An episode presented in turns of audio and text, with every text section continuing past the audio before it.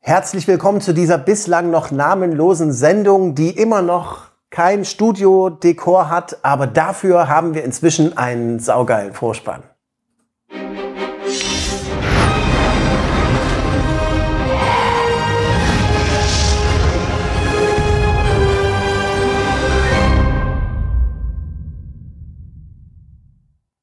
Ja, und damit hat die Sendung einen Namen, das dritte Jahrtausend. Ich präsentiere stolz das dritte Jahrtausend. Warum das dritte Jahrtausend? Ja, weil wir leben ja im dritten Jahrtausend, einige vielleicht schon im vierten Jahrtausend oder in der fünften Dimension oder so. Aber wir wollen in dieser Sendung ab heute aktuelle Themen besprechen. Sachen, die unsere Zukunft betreffen, unsere Existenz auf diesem Planeten und auch da draußen im Weltall. Es gibt jede Menge Zukunftsthemen, auf die ich scharf bin, auch jenseits der UFOs, aber wir werden natürlich auch immer mal über UFOs reden. Aber Bevor wir zur heutigen Sendung kommen, zu den eigentlichen Inhalten, möchte ich erstmal ganz stolz ein wichtiges äh, Ereignis ankündigen, beziehungsweise das Ereignis hat ja schon vor tausenden Jahren stattgefunden. Damals landeten Aliens auf diesem Planeten und manipulierten das Erbgut der Erdenwesen und heraus kamen Osterhasen, die bunte Eier legen.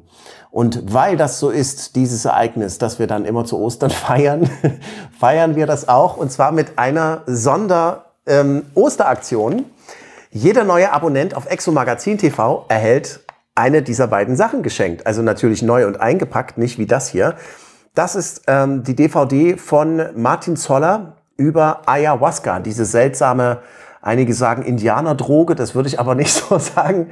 Das ist ein uraltes Kulturgetränk, das die Pforten zu höherem Bewusstsein öffnet und auch zur Heilung eingesetzt wird von den Schamanen in Südamerika. Ähm, sehr interessanter Film. Ich habe auch dran mitgearbeitet. Und das hier ist das Standardwerk über UFOs, das man gelesen haben muss, wenn man über UFOs eine informierte Meinung haben will. Ähm, das Buch von Leslie Kane, in dem nur Generäle, Piloten und Regierungsvertreter selbst zu Wort kommen, hier zum Beispiel von Flugkapitän Ray Bowyer, das ähm, könnt ihr bekommen, kriegt ihr gratis per Post zugeschickt, sobald euer Geld auf unserem Konto ist. Also ihr könnt euch gleich anmelden, wenn ihr möchtet, auf exomagazin.tv und da findet ihr auch alle weiteren Informationen dazu. Ist es nicht zu übersehen. Ihr könnt mir mal ganz kurz auf die Webseite gehen ähm, hier sieht man also schon auf der Startseite einen großen Banner und hier auch einen Banner. Und wenn man da draufklickt, da gibt's dann die ganzen Infos dazu. Und es ist ganz einfach, ihr schließt den, das Abo unter diesem Link hier ab und ähm, schreibt dann welches, ob ihr die DVD oder das Buch haben wollt.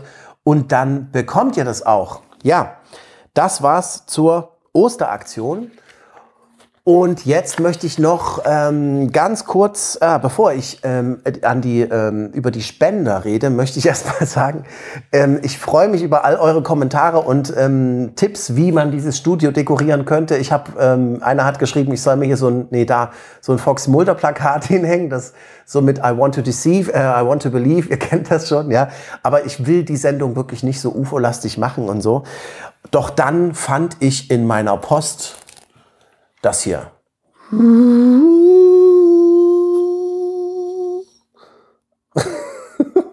ja, äh, das hat mir die liebe Jutta aus Österreich geschickt und vielen Dank dafür, Jutta. Ich habe mich sehr darüber gefreut und ich habe auch schon Albträume davon bekommen. Ähm, ich ähm, habe es ja auch schon eine Weile hier im äh, Studio stehen und es steht bei mir vor der Tür, so dass alle Einbrecher, die ähm, sich hier reinwagen, sofort zurückschrecken und ähm, ihres Lebens nicht mehr froh werden.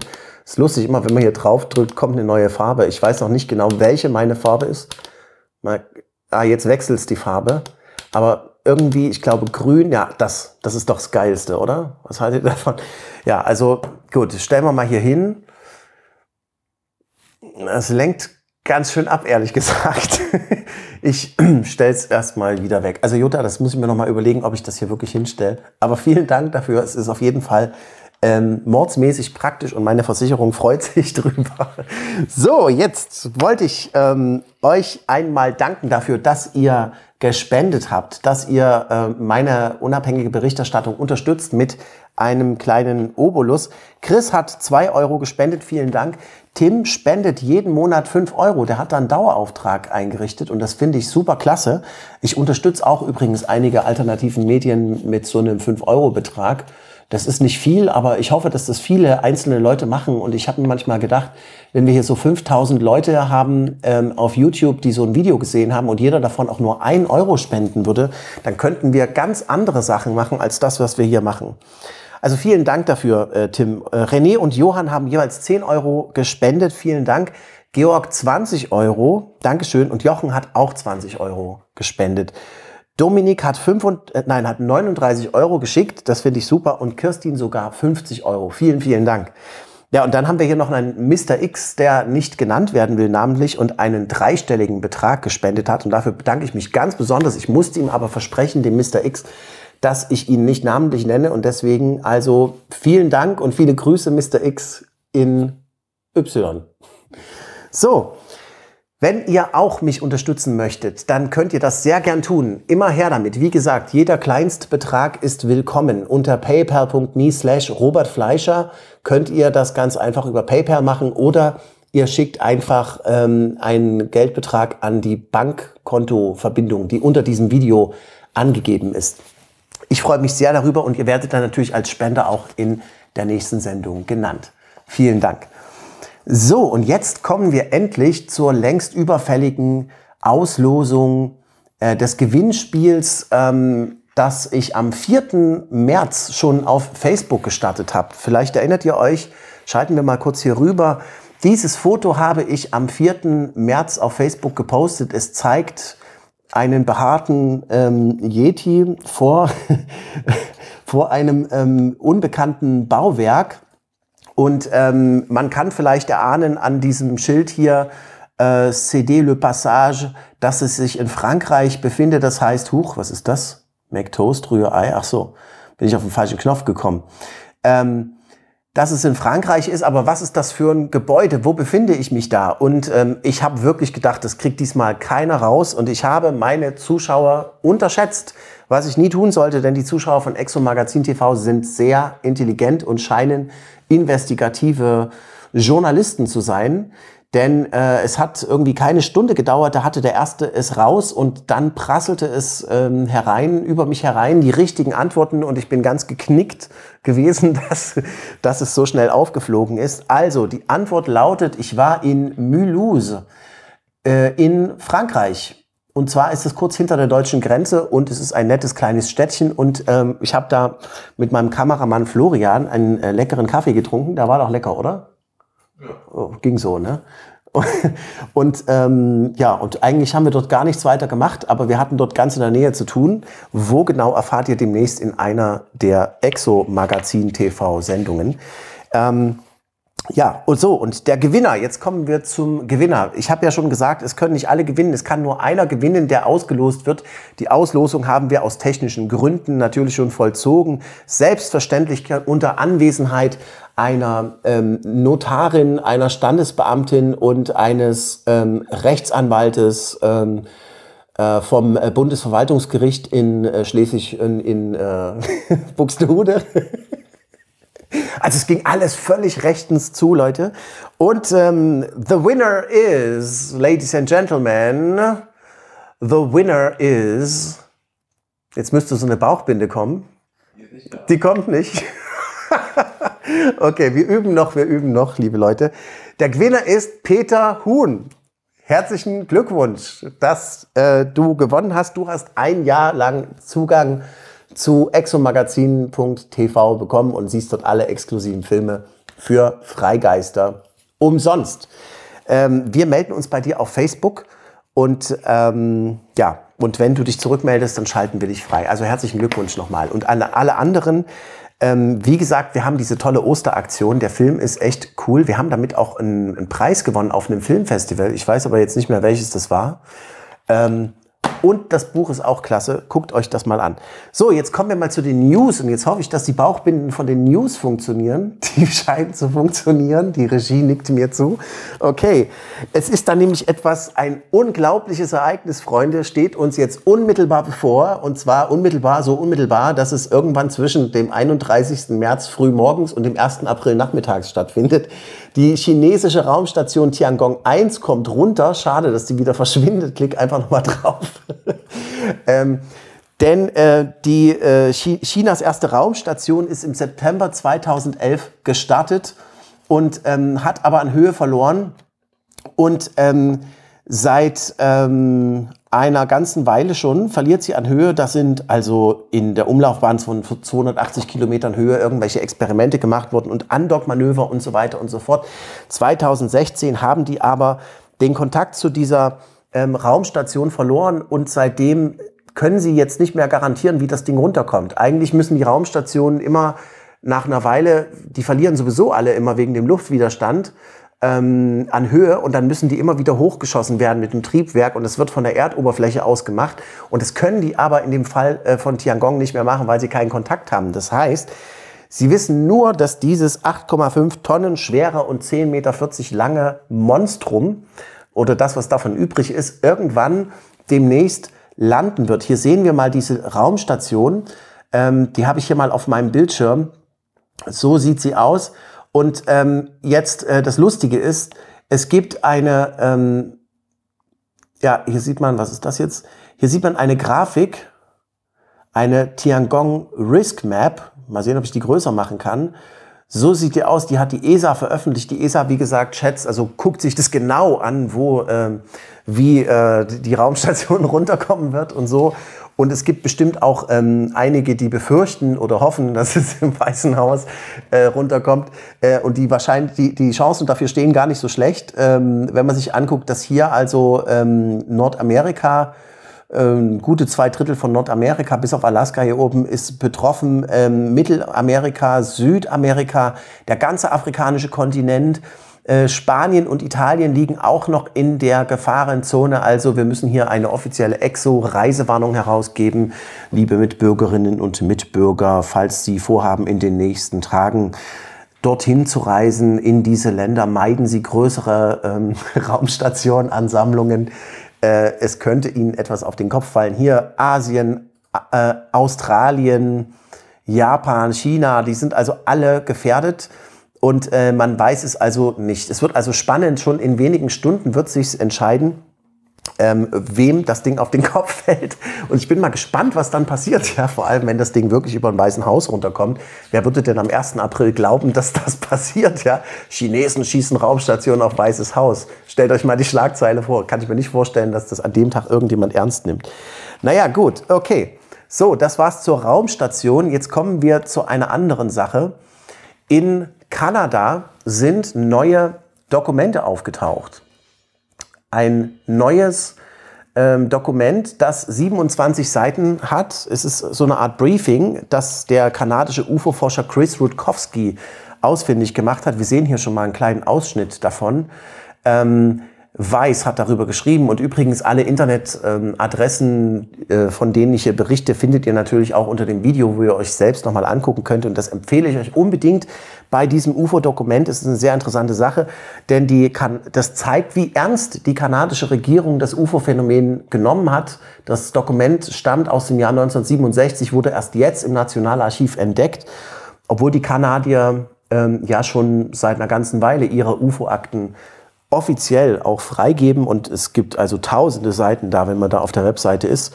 Eines Tages fahre ich auch selbst mal hin, das habe ich mir fest vorgenommen. Ich habe so ein Fable für ähm, Nationalarchive. So, und ähm, interessant ist auch, dass darin sechs Fälle vor allem hervorgehoben werden, die für die Regierung von Interesse sind. Unter anderem geht es um einen Mann, der Verbrennungen von einem UFO in Manitoba erlitten hat. Es geht um Radarsichtungen vom Verteidigungsministerium, die äußerst seltsam sind. Es geht um einen kanadischen Polizeibeamten in Nova Scotia, also von der Royal Mounted Canadian Police, ähm, der ein UFO gesehen hat, wie es ins Wasser getaucht und verschwunden ist. Und es geht um einen Kornkreis in Alberta, den ersten Kornkreis, den jemals eine Regierung untersucht hat. Diese Dokumente geben also einen super Einblick wie die Regierung diese Fälle untersucht hat und auch wie die Verwaltungsvorgänge von sich gingen. Das ist also wirklich interessant ähm, zu sehen, wie auch die Behörden sich diese Fälle gegenseitig hin und her geschoben haben. Also wenn ähm, man bei der Sichtung der Meinung ist, dass es ein Meteor oder ein Feuerball war, dann hat man es an die staatliche, wie hieß das, die staatliche Organisation Kanadas für wissenschaftliche und industrielle Forschung, NRC, weitergeleitet. Und wenn es was anderes war, hat man es in drei Kategorien eingeteilt. Kategorie A untersuchungswert. Kategorie B, interessant, aber keine Untersuchung wert. Und Kategorie C, langweilig. So, und jetzt muss man erwähnen, dass 1967 ja auch eine Hochphase war an UFO-Aktivitäten. Ich zeige jetzt hier noch mal kurz so ein paar Sachen. Hier sieht man hier, the purpose of this briefing is to provide a short resume on unidentified flying objects und so weiter. Ähm, und hier steht, dass das Department of National Defense äh, mit der Verantwortung betraut wurde, UFO-Berichte ähm, zu untersuchen, die an Regierungsbehörden äh, geschickt worden sind. Es wird vermutet, dass dieses Briefing geschrieben wurde für den Nachfolger des berüchtigten Paul Hellier, der ja Verteidigungsminister war in Kanada und einige Monate zuvor seinen Posten geräumt hatte und der aber selber in seiner Amtszeit, während seiner Amtszeit nie irgendwas mit UFOs zu tun hatte. Das hat er mir gegenüber jedenfalls im Interview so gesagt. Und ähm, ja, wer jetzt, ob das jetzt wirklich für den Nachfolger des Paul Hellier ist, das wissen wir nicht genau. Aber ich möchte noch mal kurz auf, auf einen der Fälle hier äh, zu sprechen kommen. Hier ist nämlich noch ein, hier sieht man noch ein, äh, hier sieht man noch ein UFO. Das ist die Skizze des Zeugen. Der heißt Stephen Mikulak und der hat am Falcon Lake äh, eine der berühmtesten UFO-Begegnungen Kanadas gehabt. Genau, ich scroll mal hoch, dann passt das hier auch mit der Bauchbinde. Ähm, dieser Mann aus Manitoba sagt, dass er 90 Meilen östlich von Winnipeg zwei UFOs begegnet ist, als er gerade dabei war, Felsformationen zu untersuchen. Da tauchen plötzlich diese beiden Dinger auf. Eine schießt mit hoher Geschwindigkeit weg und die andere Schüssel landet vor ihm. Er läuft darauf zu, er berührt es mit einem Handschuh und zieht sich sofort eine Verbrennung zu. Also es sofort, ähm, hat sofort eine Verbrennung. Äh, daraufhin startet dieses Objekt durch und auch die Auspuffgase, so hat er das gesagt, sollen ihn dann verbrüht haben und der Mann musste daraufhin mehrere Tage ins Krankenhaus. Also physikalische Wechselwirkungen mit was auch immer. Also wer sich diese Dokumente selbst anschauen will, den Link gibt's unter diesem Video und sie zeigen, wie gesagt, noch einmal das ernste Interesse der kanadischen Regierung an unidentifizierten fliegenden Objekten. Und das kann man ja jetzt von der deutschen Regierung nicht unbedingt sagen, denn ähm, vielleicht erinnert sich der eine oder andere, ich habe vor ein paar Jahren in der Bundespressekonferenz mal den Regierungssprecher Steffen Seibert und auch den Sprecher des Verteidigungsministeriums Michael Henjes gefragt, wann denn nun mit der Veröffentlichung der deutschen UFO-Akten zu rechnen ist und was passieren müsste, damit äh, Frau von der Leyen die äh, Deklassifizierung von möglicherweise doch existenten geheimen UFO-Akten neu überdenkt. Das Ergebnis war äh, schallendes Gelächter. Warum ich jetzt darauf zurückkomme, ist Folgendes. Ähm, kürzlich haben die äh, geschätzten Kollegen von Jung und Naiv den Regierungssprecher, äh, nein, den Verteidigungsministeriumssprecher ähm, Michael Henjes nochmal ähm, interviewt. Der Grund ist, dass er ähm, jetzt seinen letzten Tag hatte. Also gestern hatte er seinen letzten Tag. Ähm, und ähm, er ähm, wurde gefragt, was die interessanteste Frage war, die er jemals äh, bekommen hat. Und hier seine Antwort. Recht zu nee, genau, genau. Sondern wir wollen ja über die schönen Zeiten mal genau, reden. Die schönen Zeiten, ja.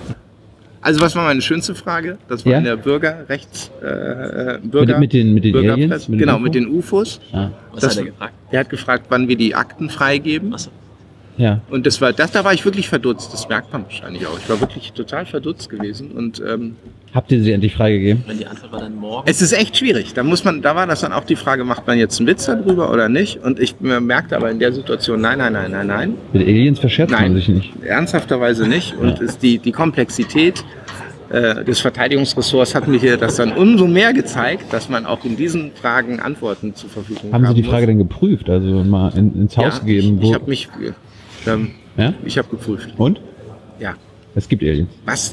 Dimroth hätte sofort gesagt, ja. es gibt eine Zielsetzung, genau. aber Ziele liegen in der Zukunft. Und ähm, ja, und die schönste Frage, äh, Antwort war noch äh, ihn ja, also das war die Antwort von Herrn Hennies und ähm, wie man äh, gehört hat, hatte die letzte Frage irgendwie nicht so richtig beantwortet. Ne? Also er hat gesagt, er ist dem irgendwie nachgegangen, aber was jetzt dabei rumgekommen ist, hat er irgendwie nicht gesagt. Ja, und ähm, ich bin also, äh, also Herr Hennies, ich muss sagen, ja, ähm, Ihre Antwort wird mir auch ewig im Gedächtnis bleiben in der Bundespressekonferenz. Äh, nicht nur wegen der Lacher, ähm, äh, die äh, dabei zu hören waren, sondern auch, ähm, weil die Antwort einfach, gut, ich, man kann Ihnen ja nicht vorwerfen, dass Sie als der Pressesprecher vom Verteidigungsministerium nicht über geheime Sachen informiert werden. Aber äh, wissen Sie, das ist schon wirklich auch also echt krass, dass ähm, in 20 Ländern und vor allem rings um Deutschland herum, also Italien, Spanien, Frankreich, äh, Großbritannien, Dänemark, äh, die haben alle Schweden, die haben alle UFO-Akten und rücken die einfach so raus und sagen auch, dass die das jahrzehntelang untersucht haben. Der wissenschaftliche Dienst des Bundestages sagt, wenn die das alle auch haben, ist es höchstwahrscheinlich, dass die deutschen Behörden sich auch dafür interessiert haben. Und in Frankreich gibt es sogar eine staatliche Untersuchungsbehörde, wie überhaupt auch in fünf Ländern auf der Welt und so, ja. Also dann, nee, sehen Sie mir bitte nicht nach, dass ich dann es eigentlich eher absurd finde, nicht, dass ich gefragt habe, sondern was Sie darauf geantwortet haben. Gut, aber ähm, äh, wir haben uns ja trotzdem gut verstanden, also ja. So, jetzt kommen wir zu einer anderen Sache. Ähm, es gibt auch noch etwas Neues aus dem Pentagon. Also das übrigens nochmal, ja, das muss man sich überlegen. Also in Deutschland wird man ausgelacht, wenn man auch nur fragt, ob es UFO-Akten gibt, während in so vielen Ländern staatliche UFO-Untersuchungen durchgeführt worden sind, unter anderem in Amerika bis 1969, glaube ich, Project Blue Book. Und ähm, in diesem Land, da wurde ja dann äh, gesagt, dass ähm, man ja gar kein Interesse hat an ähm, den, äh, an den UFOs, weil die wissenschaftliche Untersuchung ergeben hätte, dass da ja gar nichts dran sei. Und ähm, wie man jetzt rausgefunden hat, im Dezember 2017 ähm, ist ähm, ein UFO-Video aus dem Pentagon in die Öffentlichkeit gelangt und es ist nicht das einzige. Es gibt äh, weitere und es gibt auch noch ein ganz neues UFO-Video, die zeigen, dass die US-Regierung sich natürlich weiterhin dafür interessiert hat. Ist auch kein Wunder, denn wie ja informierte UFO-Forscher wissen, ähm, sind die wirklich interessanten Fälle, die die nationale Sicherheit betrafen, an diesem staatlichen Project Blue Book vorbeigelotst worden zu anderen Stellen, die sich dann darum gekümmert haben. Und jetzt gab es also ein äh, mehrere Jahre andauerndes UFO-Forschungsprojekt beim Pentagon. Und das ist jetzt inzwischen also das dritte Video, das sie veröffentlicht haben. Ich möchte es mal kurz zeigen hier. Ähm, von der To the Stars Academy. Wir können mal reingucken.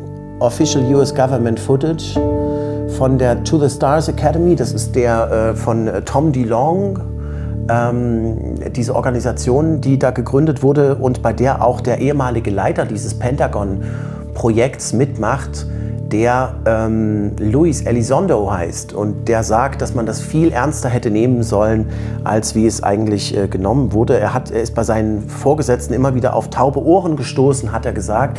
Das finde ich sehr interessant, auch vor dem Hintergrund, wenn man sich überlegt, dass ähm, andere hochrangige ähm, Beamte und Offiziere, nehmen wir mal zum Beispiel ähm, Edgar Mitchell, ähm, sagen, dass äh, sie davon wussten, dass es dort noch geheime, also Black Projects gibt, äh, die sich mit UFOs beschäftigen. Hier sehen wir also dieses, ähm, die Erklärung, was es mit diesen verschiedenen äh, Einblendungen auf sich hat, ähm, dass die F-18 hier gerade in 5 Grad Winkel nach rechts fliegt und so weiter dass die, dieser Rahmen da, der verfolgt das Objekt, was auf, das Ziel, was aufgeschaltet wird. Ja, ähm, wichtig ist noch hier das mit dem Hot Display. Das zeigt, dass heiße Items als schwarz dargestellt werden und kalte, kalte Objekte als weiß. Also das ist jetzt ähm, auf Black gestellt. Und jetzt kommt, schießt hier was rein, was wir hier sehen. Und äh, das, äh, ja, die, diese Automatik hat Probleme, sich darauf zu fokussieren. Und jetzt hat sie es geschafft. Und die Piloten sind total außer sich, dass sie es geschafft haben. Und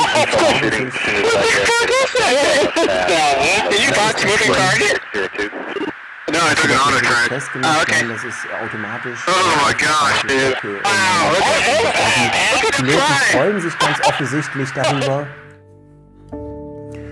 die Piloten freuen sich ganz offensichtlich darüber, dass sie es geschafft haben, ähm, auf dieses Objekt aufzuschalten. Aber wie bei den anderen Videos, die die To the Stars Academy inzwischen veröffentlicht hat und die ähm, angeblich aus dem Pentagon stammen, angeblich muss man deshalb sagen, weil auch wenn sie hier behaupten, es, es müsste über das Freedom of Information Gesetz ähm, öffentlich sein oder, oder zugänglich sein, ist es bis jetzt niemandem gelungen. Im Gegenteil, ähm, Anfragen sind im Sande verlaufen und äh, was auch interessant ist, eins dieser Pentagon-Videos ist schon im Jahr 2007 auf dem Server einer deutschen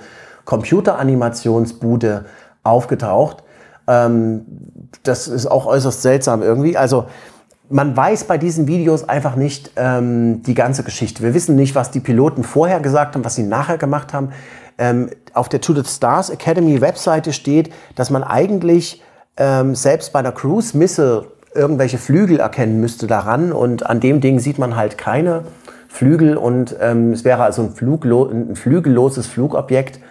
Ähm, ja, man kann das jetzt glauben oder nicht. Also es ist halt sehr schwer, das ähm, einzuschätzen, was darauf zu sehen ist.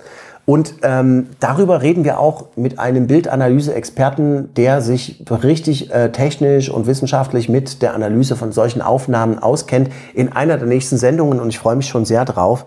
Ähm, es ist auf jeden Fall nichts so, wie es scheint. Also ähm, es lohnt sich, diese, diese Veröffentlichungen der To the Stars Academy wohlwollend, ähm, aber kritisch und ganz aufmerksam zu betrachten. So, und jetzt kommen wir mal äh, zu einigen äh, Terminen, die wir vorhaben, die nächste Zeit. Ähm, da ist zum Beispiel ein Vortrag, hier sehen wir es schon, auf unserer Webseite Exopolitik Deutschland über die Bigfoot-Akten am 14. April kommt, und ich bin sehr froh, dass er kommt, der Kryptozoologie-Experte Hans-Jörg Vogel. Er ist Herausgeber des Kryptozoologie-Reports, beschäftigt sich seit unglaublich vielen Jahren mit den großen Rätseln äh, der Welt.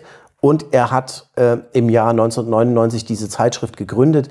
Er wird uns über diesen, ja, über diese seltsame Kreatur berichten, die also nicht nur Gegenstand von irgendwelchen Zeugensichtungen war, sondern eben auch von wissenschaftlichen Untersuchungen, soweit das möglich war. Es gab ja da ganz spektakuläres ähm, Bildmaterial aus der Geschichte und es gab aber auch Fälschungen und er ist in der Lage, mit seinem objektiven und kritischen Verstand uns aufzuklären darüber, was man glauben kann und was nicht. Interessant fand ich an der ganzen Bigfoot-Story, ja, dass das Ding nicht nur in, äh, in Amerika gesehen worden ist, sondern auch in Kanada und auch im Kaukasus im Pamirgebirge in Australien und selbst im europäischen Raum gibt es Sichtungsberichte über so etwas, das heißt bei uns der wilde Mann.